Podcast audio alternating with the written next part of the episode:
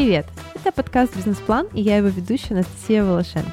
В новом сезоне я разбираюсь в том, как построить здоровые отношения с работой и командой, как делегировать задачи, как мотивировать сотрудников и выстраивать здоровую атмосферу в коллективе, как искать сильных людей в команду и вовлекать их в свой бизнес. Сегодня мы поговорим с Аленой Бочаровой, соосновательницей Beat Film Festival. Это фестиваль независимого документального кино, который проходит уже в 14 раз и развился до самостоятельного креативного агентства и консалтинга – в 2022 году Битфильм организовал конференцию для предпринимателей ТОК, и Алена стала руководителем этого проекта. А в начале лета Алена зарегистрировала международную компанию Beat Agency, и количество ее работы выросло вдвое. Но у Алены был план, который помог распределить новые функции между уже существующими сотрудниками. О нем мы сегодня с ней и поговорим. Как вообще растить профессионалов внутри команды и не бояться давать им больше обязанностей в расширяющейся компании? Давай начнем с того, что ты немножко расскажешь про себя нашим слушателям, а, какими проектами ты занимаешься сейчас, какими проектами занималась в последнее время, и вообще как ты себя презентуешь. Привет, э, спасибо большое за приглашение, рада быть здесь. Я Алена Бочарова. Мне кажется, что мое представление несколько лет назад э, сильно отличается от того, как я представляю сегодня, потому что этот список э, стал сильно длиннее, и мне кажется, что это такой инстинкт стремления к безопасности и к устойчивости бизнеса, который сработал сработал таким образом, что мы внезапно побежали с февраля 2022 года делать огромное количество новых проектов, просто чтобы себя как-то лучше чувствовать. Соответственно, сейчас я представляюсь как э, соосновательница Битфильм Фестивал, на сегодняшний день самого большого фестиваля документального кино в России, который проходит в Москве и в этом году еще в 21 городе России, как э, автор идеи и соосновательница конференции для предпринимателей предпринимателей ТОК. Это наш новый проект, который пройдет в этом году в ноябре, в конце ноября, второй всего лишь раз. И также как э, кофаундер Beat Agency. Это компания, которая совсем новая. Это наша международная компания, которая выросла из наших проектов в России. По сути, это международное креативное и ивент-агентство, которое продюсирует большие и длинные события в других странах. Очень круто звучит. И еще я коуч. Это, кстати, тоже, наверное, важная часть нашего разговора. Я сертифицированный коуч. Знаю, что не все любят это слово. Я тоже его не очень люблю.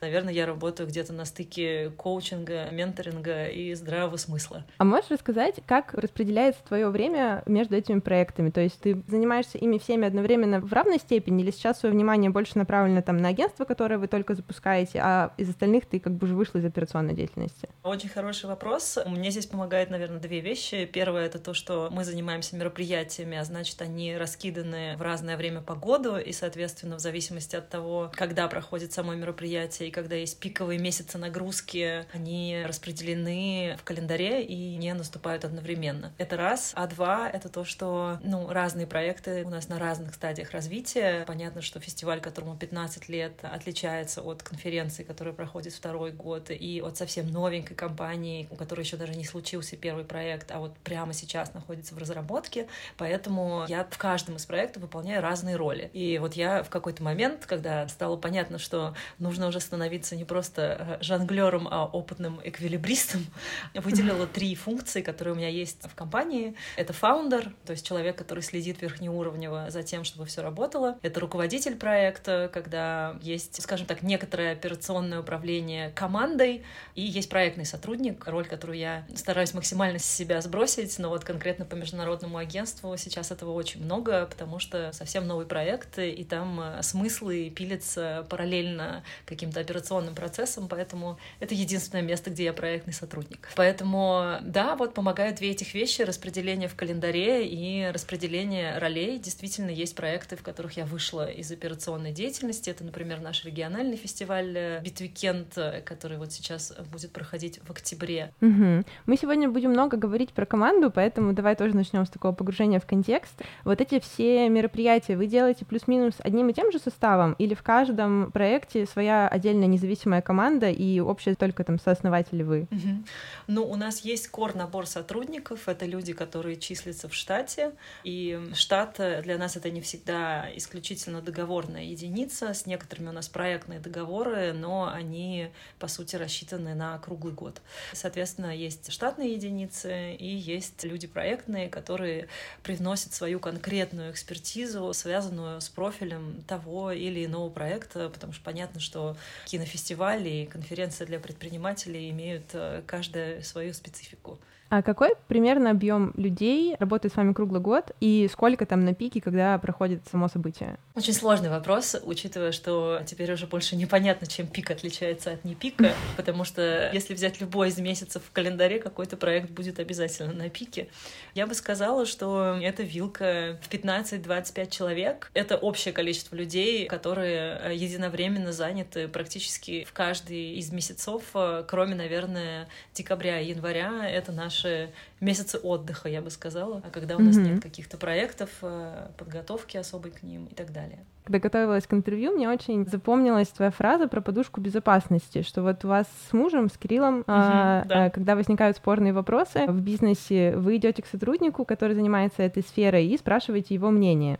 И вот из контекста того интервью возникло ощущение, что почти все в команде классные эксперты в своей нише, и вы действительно им доверяете, и как бы не считаете, что вы разбираетесь лучше них. Можешь рассказать, вот как вы к этому пришли? Так сразу было с самого начала? Вы нанимали только крутых спецов? Или это произошло за те 15 лет, пока вся эта команда собиралась и развивалась?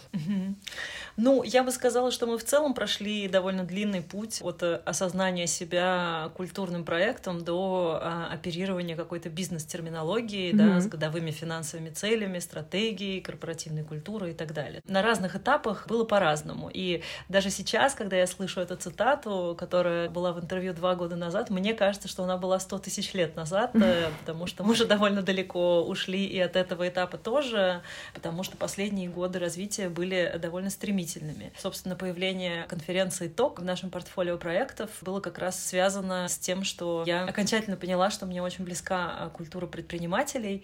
Вот я слушала выпуск подкаста с Машей Командной, которая говорит там о том, что предприниматели — это самые крутые люди, потому что они смелые и все время действуют. Понимаю, что мне очень-очень-очень близка эта позиция, и я твердо на нее встала именно в прошлом году, когда уже очень близко познакомилась с предпринимательским комьюнити, делая конференцию. Соответственно, Соответственно, да, к чему я это, собственно, все говорила?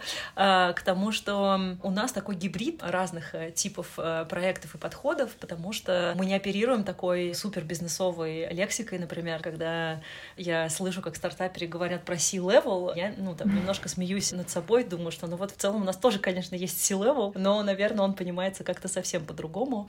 Сейчас основная команда — это люди, которые работают с нами уже 3-5 лет, с которыми мы довольно давно и прошли прошли длинный путь, и да, всем, кто работает в штате, мы целиком доверяем. Некоторые из них выросли внутри. Например, наш креативный директор Полина пришла к нам пять лет назад, или даже шесть лет назад уже стажером, и вот сейчас она креативный директор. Некоторых людей мы брали как раз из логики, что нашей экспертизы не хватает. И вот, например, наш директор по развитию Саша несколько лет назад э, пришла на позицию директора по партнерам и как раз вывела нас на другой уровень фандрайзинга, да, потому что наши проекты в основном существуют по модели фандрайзинга и партнерских средств. И вот сейчас она как раз сделала степ-ап из должности директора по партнерам в должность директора по развитию и еще кофаундера международной компании. Так что я бы сказала, что все, с кем мы работаем в штате, это люди, с которыми у нас очень тесные связи, тесные отношения. Там я могу знать, как зовут собаку нашего SMM-директора и какие антидепрессанты она принимает. То есть это действительно очень эм, тесная команда. А проектные сотрудники часто приходят и остаются на серию проектов. Вот, например, у нас, по сути, внештатный формально маркетинг-директор Нигина. Она, на самом деле, очень интересно появилась команде, потому что когда я придумала конференцию Толк, я написала об этом пост в Инстаграме, и Нигина просто написала мне в Инстаграме, мы были немного знакомы по другим проектам, она сказала, что очень хочет работать на конференции для предпринимателей, и вот мы, в общем, договорились с ней, что она будет частью проекта, и вот она уже год с нами и на конференции, и на других проектах. В общем, каким-то образом у нас собираются люди, с которыми мы строим очень тесные отношения, отношения полного доверия. А не было страха, когда вы только начали приглашать внутрь команды каких-то сильных спецов, что если они лучше вас условно разбираются в какой-то области, то они начнут очень сильно влиять, и там, возможно, не впишутся как-то идеологически или ведут проект не туда, или это был какой-то длинный цикл отбора. Потому что мне кажется, что у многих предпринимателей, когда они с рынка берут кого-то на позицию, допустим, там, маркетингового директора или там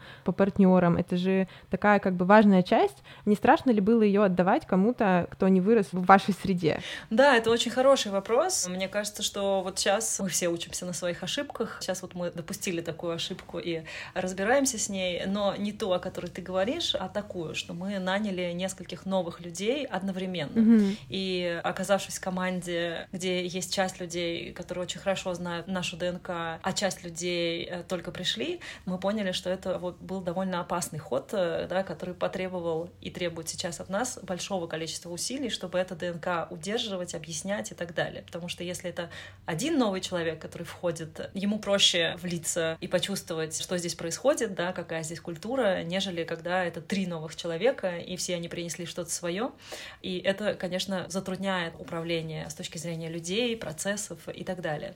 Возвращаясь к изначальному вопросу, было ли нам страшно, как человек с бэкграундом в культурных проектах, где эм, люди боятся, скажем так, правил каких-то супер закрепленных процессов, я, с одной стороны, сторонник э, каких-то правил, инструкций, которые упрощают процессы, с другой стороны, э, все равно сторонник интуитивного найма. И вот я помню, например, э, что мы искали арт-директора, и пришел человек, чья работа нам очень понравилась, э, но он попросил отдельный кабинет. У нас не было для него отдельного кабинета, и мы сразу поняли, что это не наш человек. Мы могли бы его найти, у нас был офис, и в целом это было возможно.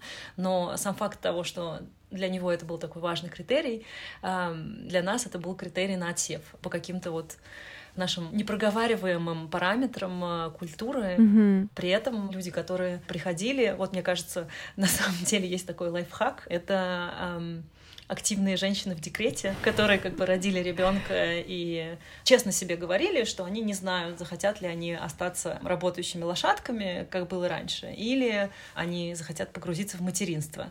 На момент, когда девушка уже устала от декрета, хочет работать, хочет какую-то работу осмысленную, а не просто офисную. Вот для нас это классный профиль сотрудника. К нам так приходила пара человек, вот, и с нами оставались.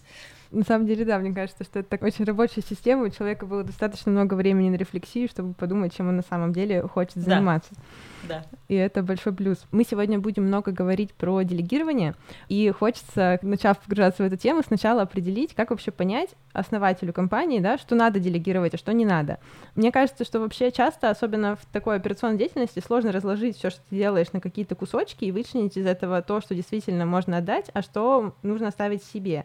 Вот, можешь рассказать про свой опыт на старте или сейчас, когда ты руководишь кучу проектов одновременно, как ты вообще оцениваешь, что ты можешь кому-то делегировать, а что нет?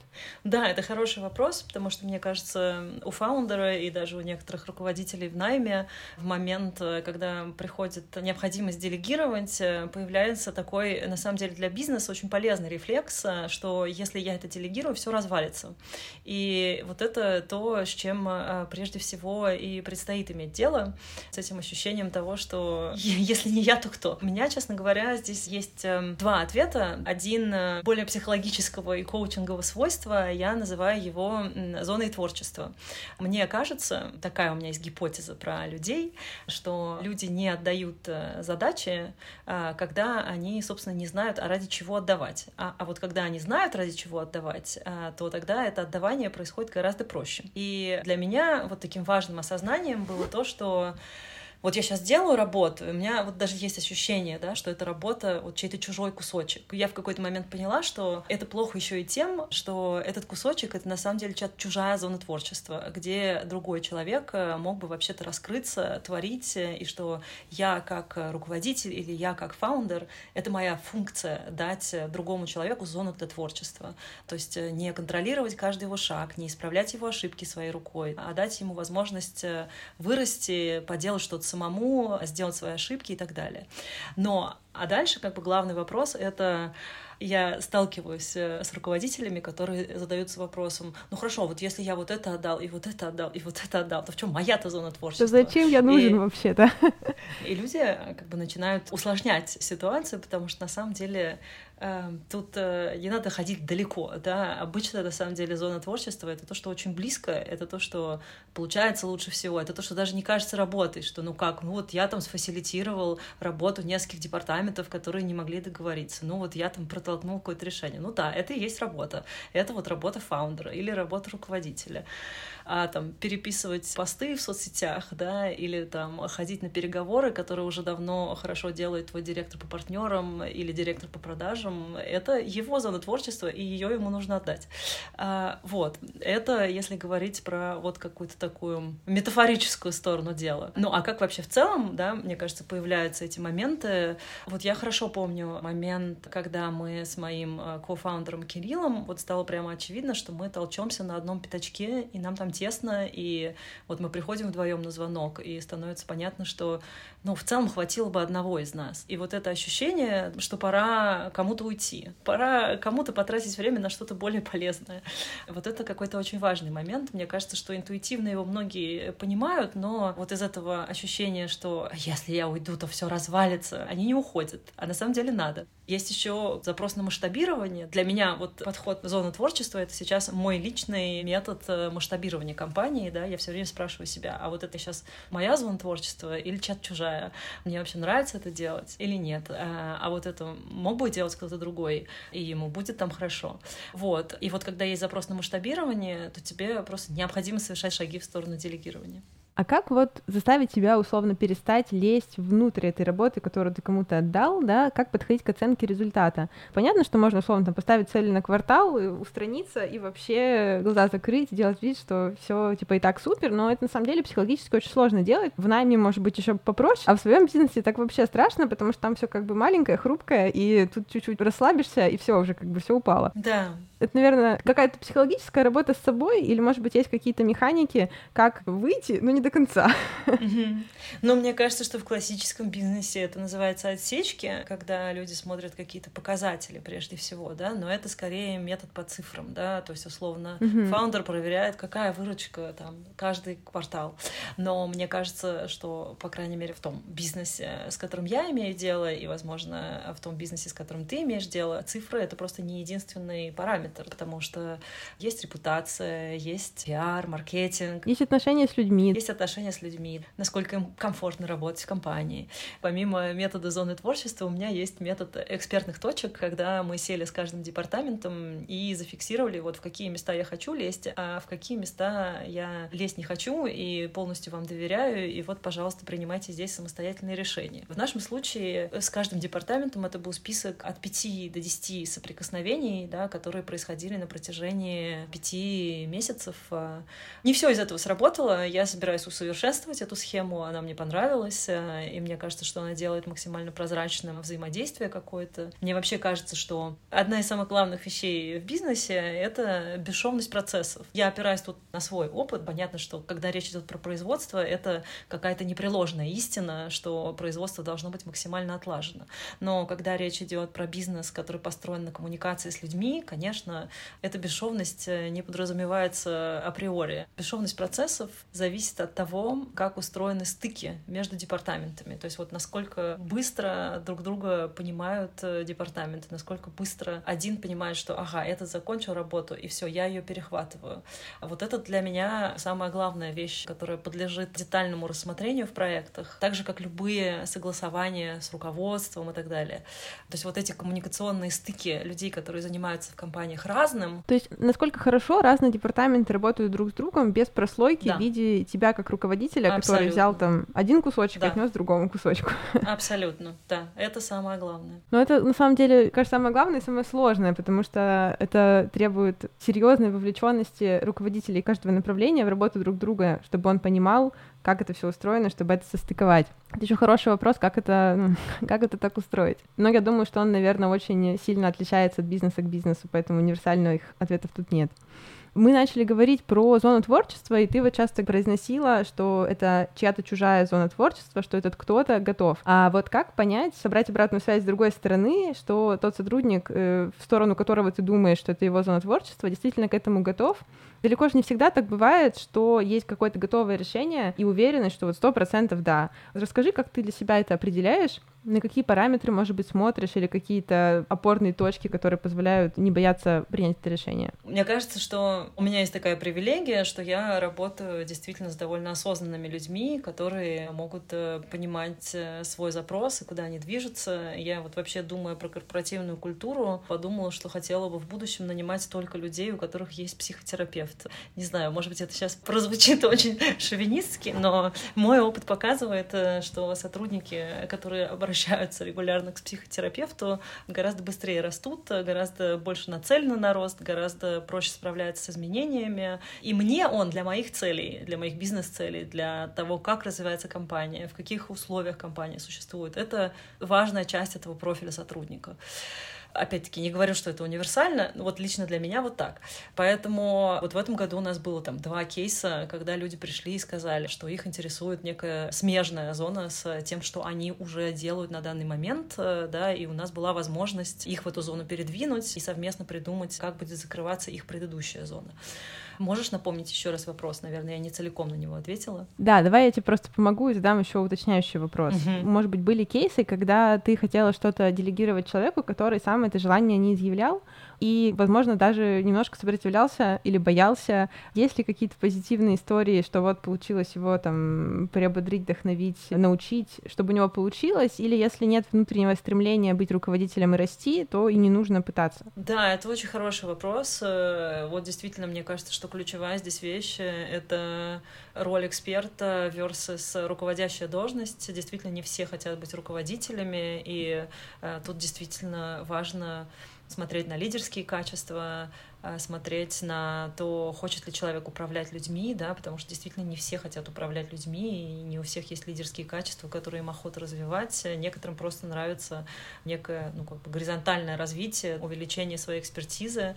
Да, мне кажется, что важно идентифицировать, есть ли у человека такое желание. У нас были случаи, когда мы пытались насадить человеку руководящую должность, и это не срабатывало, и это было разочарованием для обеих сторон. Мне кажется, в обоих случаях нам удалось откатиться назад и вернуться в условия, которые были бы комфортны нам двоим, потому что была цена экспертиза, это, безусловно, важный вопрос. Ну вот у меня просто тоже, если честно, в работе кейсы пока только негативные, можно так сказать. Ну то есть были случаи, когда, особенно в бизнес-секретах, потому что там очень большая команда, намного больше, чем в нашем парусном клубе, нужно было расширяться, мы там растем очень стремительно, и я пыталась навязывать людям позицию руководителей, которые прямо мне говорили, что они не очень хотят быть руководителями, как-то их вдохновлять, заряжать, чтобы быть руководителем так классно.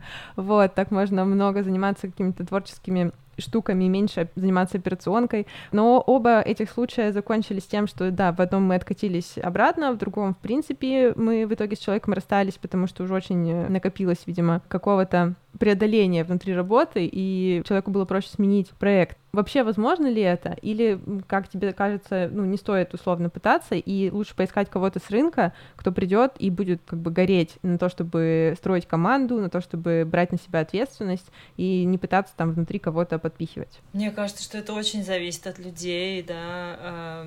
Кто-то готов расти, но если человек не готов расти и не хочет быть руководителем, то шансов, что он им станет, довольно мало. Вот у нас был опыт двух откатов обратно, и я считаю его хорошим. А был опыт, когда мы взяли, например, вот руководителя департамента маркетинга извне и поняли, что вот у нас не было такой экспертизы изнутри, и как бы в случае с маркетингом все-таки тут э, сложно вырастить э, человека внутри, только если ты его не отправил на курсы директора по маркетингу. Mm-hmm. Вот. А, но ни у кого из команды не было такого запроса учиться на директора по маркетингу, поэтому мы взяли человека снаружи, Нигину, и абсолютно счастливы с ее экспертизой, которую она принесла снаружи и остается с нами. То есть, мне кажется, можно по-всякому. Mm-hmm. И последний, наверное, вопрос на эту тему. Вот мне иногда бывает чисто психологически жалко предлагать человеку какой-то новый шаг из таких, ну, очень эгоистичных, на самом деле, причин, потому что я mm-hmm. понимаю, что сейчас, когда он занимается вот этим э, блоком работы, это та зона, в которую я могу вообще не лезть, она работает классно, все супер, и как бы никаких проблем нет, все летит и развивается, и как бы это всегда некий страх, что вот сейчас мы там начнем что-то менять, новый человек придет или там повышать кого-то, а вот этого дальше отправлять. И тогда вот эта зона, которая так классно работала и все было супер, она сломается. Вот, были ли у вас вообще такие чувства, такие страхи? И как бы если да, то как с ними справляться? Ну да, конечно. Мне кажется, что самое главное — это определить э, потенциальную зону поломок, э, да, сколько одновременно поломок, э, потенциальных поломок, потенциальных форс-мажоров можно вынести, да, и, и просто держать в голове скорее цифру или скорее, ну, как бы, насколько это будет критично для компании, что сейчас придет новый человек, есть ли сейчас возможность уделить время онбордингу, обучению, возможности того, что человек не подойдет. Э, честно говоря, в моем опыте такого времени нет никогда. Никогда нет такого волшебного момента, когда, ой, да, у нас сейчас есть возможность совершить ошибку, да, давайте попробуем. Ошибки регулярно совершаются, совершаются они всегда не вовремя, но, тем не менее, как бы вот в такой такой ситуации можно контролировать только количество новых э, игроков, новых водных, э, которые появляются в команде, да, э, количество зон. Ну и не ломать все сразу, да? Да, и не ломать все сразу, абсолютно. Вообще, на самом деле, идея этого выпуска возникла у нас из твоего поста в Инстаграме про операцию «Двойники». Можешь рассказать поподробнее, что это за такая механика, вот, как ты ее придумала и как она сейчас реализуется в вашем агентстве? Но вот, как я уже сказала, я люблю придумывать метафоры для каких-то действий, как человек, который связан с культурой и креативными индустриями. Поэтому, по сути, операция «Двойники» — это был еще один э, какой-то термин, который появился в моей обойме наряду с зоной творчества и экспертными точками. Э, вот. Вызвана операция «Двойники» была необходимостью довольно радикального масштабирования, потому что мы полгода были, скажем так, в инкубационном периоде Э, с компанией InDrive. Это такой большой технологический стартап э, родом из Якутии.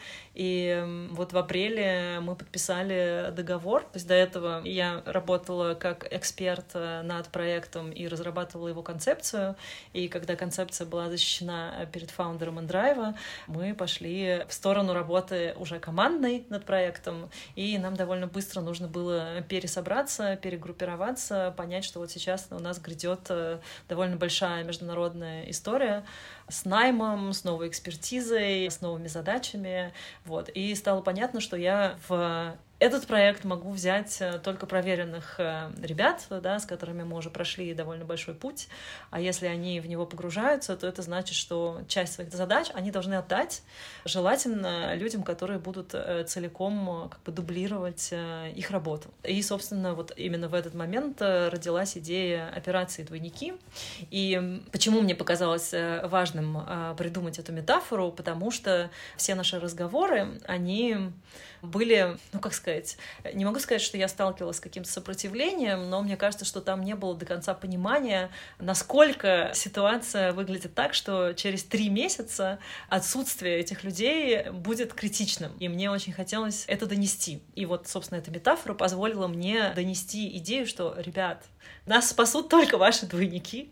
Вот. Но понятно, что как бы в реальности ты, конечно, соглашаешься на какие-то компромиссные решения, не в смысле компетенции, а в смысле того, что ну, двойников не существует, их можно только вырастить, э, вырастить на протяжении какого-то длинного времени, да, используя определенные методы передачи, ну, как бы глубокой передачи и экспертизы, и культуры компании, и, ну да, как бы того, как устроены процессы. Правильно ли я поняла идею, что задача была для там кор команды, которую ты хотела взять в новый проект, там за три месяца найти э, полного дублера как бы функций, которые они сейчас делали в текущем проекте, и от этих функций полностью отказаться в итоге? Или это как бы про какое-то совмещение все-таки в том или ином ключе? Ну, по-разному. Mm-hmm. Кто-то должен был полностью отказаться, где-то кто-то должен был частично отказаться. То есть понятно, что когда мы говорим полностью отказаться, да, я тоже не имею в виду, что человек забыл о том, что этот сегмент работы существует, да, потому что все равно мы говорим о C-левеле, вот, mm-hmm. поэтому понятно, что здесь есть длинная процедура онбординга и так далее. Угу. А вот, как я поняла, прошло уже какое-то время с тех пор, как вы начали это реализовывать. Можешь поделиться, угу. как этот процесс шел? То есть вот в конкретно вашем случае вы искали этих сотрудников извне, которые будут двойниками, или вы выбирали внутри? Там, если это разные кейсы, то будет круто, если расскажешь там и про тот, про тот формат, как это происходило вообще. Э, да, мы искали всех людей снаружи, мы сделали большой пост, в котором было пять вакансий, и, соответственно, начали, с одной стороны, перепридумывать, как это будет работать в компании, потому что, ну, действительно, представить себе, что человек пришел и начал делать все ровно то же самое с первого дня невозможно, да, то есть где-то это было совмещение, где-то это был супервайзинг э, и так далее. Сейчас, собственно, от этой операции уже прошло какое-то количество месяцев, с одной стороны, с другой стороны, я не чувствую себя вправе, мне не кажется, что это корректно сейчас э, рассказывать какие-то конкретные э, кейсы, да, но, наверное, про что я могла бы рассказать, это и про какие-то наши ошибки, и про то, какие шаги как бы мы выделили для того, чтобы э, сделать это более успешным э, в следующий раз. Ну, в смысле, не то чтобы это было неуспешно, просто стало понятно, что действительно это можно было бы сделать эффективнее и какие-то вещи подсветить. Мне очень нравится э, выражение job shadowing, когда человек приходит и сначала повторяет все то же самое за тем человеком, чью работу ему предстоит делать. На практическом уровне это выглядит так, что человек уже в должности, но при этом, там, не знаю, первые имейлы, первые встречи все равно пишет тот человек, который был до этого, да, и там на своем примере показывает, как это устроено, да, и мне правда кажется, что это очень важный шаг. Например, в нашем случае представление нового человека внешним людям в новой должности произошло на несколько недель позже, чем человек реально вступил в должность. То есть этот человек не прятался, да, но при этом как бы и не обнародовался в своей финальной какой-то роли. Плюс э, это какой-то постоянный фидбэк, постоянная обратная связь, устроенная как система рекомендаций, что вот здесь можно сделать вот так, а вот здесь можно сделать вот так. И это тоже касается какой-то day-to-day коммуникации, да. Тут да. я задам уточнение, оно такое, может быть, наивное, но, мне кажется, очень ага. практикоориентированное. Вот я, в принципе, легко могу себе представить, как организовать это в работе в офлайне, да, ну, то есть, условно, в реальности mm-hmm. два человека ходят по всем встречам вместе, делают свою работу вместе, но вот мы сейчас все живем в мире удаленки и команд, которые работают со всего мира, как это можно организовать, и как там у вас, может быть, это было организовано, когда люди работают вместе, ну, как бы меняются вот этими ролями, находясь при этом в разных местах, то есть это какая-то постоянная коммуникация в чатах, все равно же какую-то ты работу делаешь сам, условно, там, у себя за столом, и вот как это зашерить? Ну, в нашем случае многое завязано на какую-то внешнюю коммуникацию, да, то есть это, например, там, не знаю, сообщения в общих чатах, э, где есть вся команда о том, какая работа проделана, или там э, составление тайминга, или там, не знаю, общение с партнером или приглашение mm-hmm. спикеров на конференцию. То есть все равно это некая видимая часть работы, да, и ее довольно много. И в основном это действительно коммуникация в чатах, звонки в зуме, на которых можно либо присутствовать, либо их записывать, э, да. Ну, то есть понятно, что это не задача какого-то контроля, да, и мой новообретенный коучинговый бэкграунд позволяет мне, например, всегда спрашивать, можно ли дать обратную связь, да, то есть это всегда вопрос, и это тоже помогает избежать какого-то сопротивления. Ты говорила про какие-то вещи, которые вы могли бы там в следующий раз сделать лучше, или про какие-то приемы, которые у вас сработали, про формат такого незримого присутствия рассказала, может быть, еще что-то было? Ну, какие-то очевидные вещи, да, связанные с регулярными звонками, да, то есть мне кажется, что вообще онбординг — это довольно больная тема для всех компаний, как правильно проводить онбординг, как, э, с одной стороны, инвестировать в него время, с другой стороны, не ощущать, что ты делаешь чужую работу. Часть, например, истории про зоны творчества — она состоит в том, что если мы даем человеку его зону творчества, то нашей задачей перестает быть э, править его ошибки руками. То есть это частая ошибка руководителей, что они берут и переписывают имейлы, берут и исправляют бюджеты, берут и своей собственной рукой что-то делают, и при этом как бы приговаривают, э, э, насколько им это не хочется делать. Казалось бы, это очень простая истина, но просто я действительно сталкиваюсь со многими людьми, кто этим не пользуется, да, что проще объяснить, проще сказать, а в чем, собственно, состоит правило, а в чем состоит какая-то ошибка, которая может быть систематическая, которую человек закончит делать после коммуникации. И эта логика, что так быстрее поправить самому, она абсолютно неверна. Быстрее человека научить в долгосрочной перспективе, чтобы он, по крайней мере, шел к тому, чтобы так больше не делать.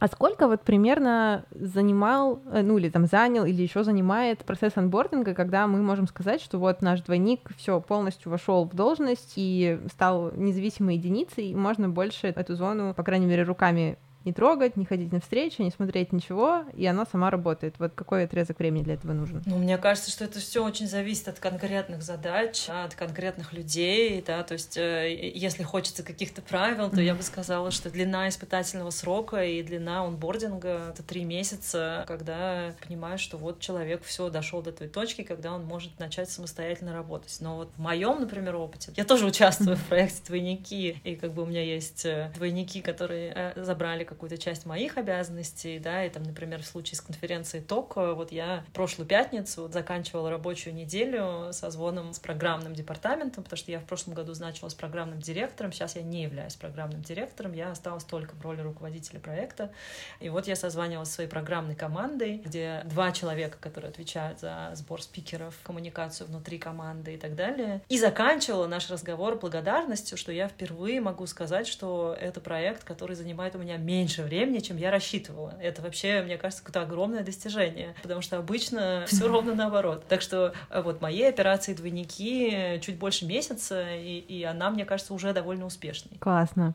Такой еще завершающий вопрос про двойников. А вот в этой идее, ну, я уже поняла, что, наверное, немножко по-разному здесь в зависимости от каждой конкретной роли, но в целом в самой концепции, когда мы говорим, что человек полностью вошел в должность, тот человек, который передавал ему роль, он остается его руководителем или он возможно, вообще выключается из всех процессов и перестает что-либо проверять. Ну да, мне кажется, что это зависит от того, на какую роль э, человек пришел, да, то есть вот сейчас я приведу пример, который не являлся частью операции «Двойники», но вот как раз Вика, которая долгое время была нашим SMM-менеджером и SMM-директором, и потом снова SMM-менеджером, вот она как раз пришла с запросом, что не хочет больше вести соцсети. И я понимаю, что из этой роли тоже люди вырастают. Вот, и она ушла на позицию маркетинг-продюсера. И вот сейчас у нее идет онбординг SMM-менеджера. И когда этот онбординг закончится, SMM-менеджер, возможно, окажется в прямом подчинении не ей, как маркетинг-продюсеру, а маркетинг-директору. Мы еще до конца не придумали, но возможно такой сценарий. Поэтому все зависит от каких-то конкретных деталей. А вот, например, там Саша, наш директор по развитию,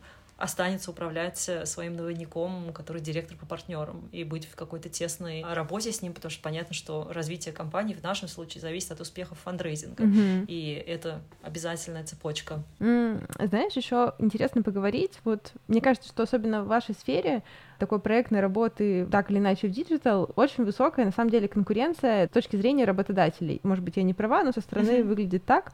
Были ли у вас кейсы, что люди вырастали внутри компании или там хотели еще больше расти, но при этом уходили потом куда-то в другую команду, где эти возможности для роста были, а у вас, допустим, не были. Как с этим там бороться, ну, с этим бороться вообще? Вот про эту сторону хочется поговорить, потому что если ты все время берешь к себе очень амбициозных людей, то как будто бы есть риск того, что их амбициозность может в какой-то момент перерасти в те возможности, которые есть внутри конкретно вашего бизнеса. А, хороший вопрос. Эм, я пытаюсь вспомнить какие-то кейсы, которые у нас были. Например, э, у нас была классная девочка-продюсер Маша, которая была продюсером нашего региона регионального фестиваля. Региональный фестиваль — это, несмотря на то, что он проходит э, там, в 15 на тот момент э, городах России, это все равно работа за компьютером. Ты общаешься с кинотеатрами в этих городах, с координаторами, и, и это действительно работа на стуле. И это никак не изменить. И Маша уходила со словами, что я хочу таскать провода. И тут мы действительно не можем ей предложить, у нас негде таскать провода, тут тоже дойти в какое-то другое место. И, ну вот, действительно мы расстались. Но это, кстати, как раз вопрос про то, что у человека изменилось зона творчества, mm-hmm. да, ему захотелось сделать что-то другое. И в этот момент тебе нечем его удерживать, ты можешь только сказать, ну, супер, желаю тебе реализоваться в том месте, где ты теперь себя видишь. Но, кстати, забавный факт, что мы сейчас делаем проект с компанией InDrive, и, и Маша оказалась продюсером со стороны InDrive, и вместе мы делаем проект, э, где, по-моему, ей не приходится таскать провода, но в целом, может быть, найдется для этого пространство. Ну да. Как я поняла, это был запрос на офлайн какой-то, да, вот, ну, типа иносказательный. Да, наверное, да, да, да. А еще у нас был человек э, очень близкий нам, э, который был практически третьим кофаундером. Мы работали с ним с самого начала, и в какой-то момент э, он ушел в музей к Ольге Свибловой. Он сказал: У меня скоро родится ребенок, мне нужна более стабильная работа с более стабильной зарплатой, и я пошел. И мы тоже сказали: Ну, окей, конечно. Через несколько лет, наверное, года через два или через три, когда у нас все стало уже стабильнее, и вот этот наш путь от культурного проекта в сторону сторону проекта предпринимательского, да, в том числе, конечно, позволял нам э, повышать зарплаты, давать больше финансовых возможностей. И мы его выкупили обратно у Ольги Свибловой, и он пришел к нам э, уже на большую зарплату и вернулся в команду. Ну, это замечательная история, мне кажется. Дождался как бы того момента, когда бизнес стал настолько да, устойчивым, да. чтобы дать ему эту стабильность. Хочется подвести такой итог нашей беседы вопросом. Вот мы много говорили про делегирование, про то, как растить сотрудников и там не бояться отдавать, но как ты считаешь, есть ли какие-то зоны, какие-то обязанности, которые основатели, предприниматели вообще никогда не должны отдавать и которые всегда должны э, вот, быть четко за ним? Может быть, не в плане массового правила, но вот конкретно для тебя. Есть ли что-то, что ты ну, не планируешь никому отдавать, и вряд ли это изменится в будущем? Да, я думаю, что это как минимум две вещи, но, может быть, сейчас что-то еще придет в голову.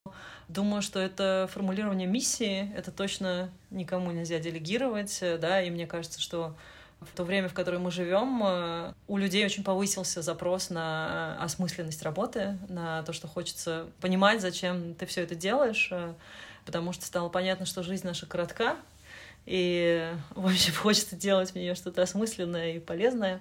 Мы, например, переформулировали свою миссию несколько раз по мере роста бизнеса. С одной стороны, у нас э, есть каждый год воркшопы в конце года, где мы садимся и осмысляем все, что мы сделали. С другой стороны, все равно, конечно, я вижу это нашей работой, прежде всего, э, да, нести какие-то смыслы, фиксировать новые смыслы, просто делать это вместе с командой, чтобы у них не было ощущения, что им что-то сверху принесли. Второе — это ну, культура. В целом это такой довольно распространенный тезис из любой бизнес-книги, что если человек говорит, что ой, у нас э, горизонтальная культура, а при этом сам супер вертикальный, да, это так не работает. Поэтому, конечно, ну, как бы культура — это то, что всегда идет от основателя, особенно если это маленькие компании. В целом вот у нас 15-25 человек, конечно, это маленькая компания. Я знаю каждого, каждый видит меня и имеет возможность оценить, как я себя веду, как я разговариваю. Поэтому это ну, очень важно. Плюс, э, опять-таки, может быть, это какая-то моя привилегия, что я работаю с людьми, для которых работа — это не только ступенька в карьере, не только строчка в резюме, а что им важен там комфорт ежедневный, что команда не токсичная, что коммуникация открытая, что есть возможность делать что-то самостоятельно и как бы чувствовать, что это я сделал, это я принес. Не для кого-то я сделал какую-то свою часть работы. Ну и бизнес-цели. В нашем сегменте, мне кажется, это какой-то больной вопрос, что не все ставят себе бизнес-цели, и мы тоже, в общем, не могу сказать, что как-то давно ввели эту метрику, но почему это важно? Потому что, например, если бизнес э, там ставит какие-то высокие цели, да, на год, то, по сути, он говорит, что я хочу расти быстро и агрессивно, да, и тогда некоторые люди имеют возможность сказать, а я не хочу, а я хочу жить в другом темпе. Или наоборот, мне нравится это, это соответствует моей амбициозности. И вот артикулировать это и самому ответить себе на этот вопрос, вот как мы сейчас развиваемся, в каком темпе, каких людей это требует. Это тоже, мне кажется, то, что фаундер обязательно должен отрефлексировать и сообщить. Вы слушали подкаст «Бизнес-план». Сегодня мы говорили о том, как руководителю понять, что он может разделить ответственность командой и как растить новых профессионалов внутри коллектива. Надеюсь, вам было так же интересно, как и мне. Если да, то оставляйте свои отзывы и оценки в Apple подкастах и подписывайтесь на нас в Яндекс Музыке. Ну и, конечно, читайте бизнес-секреты.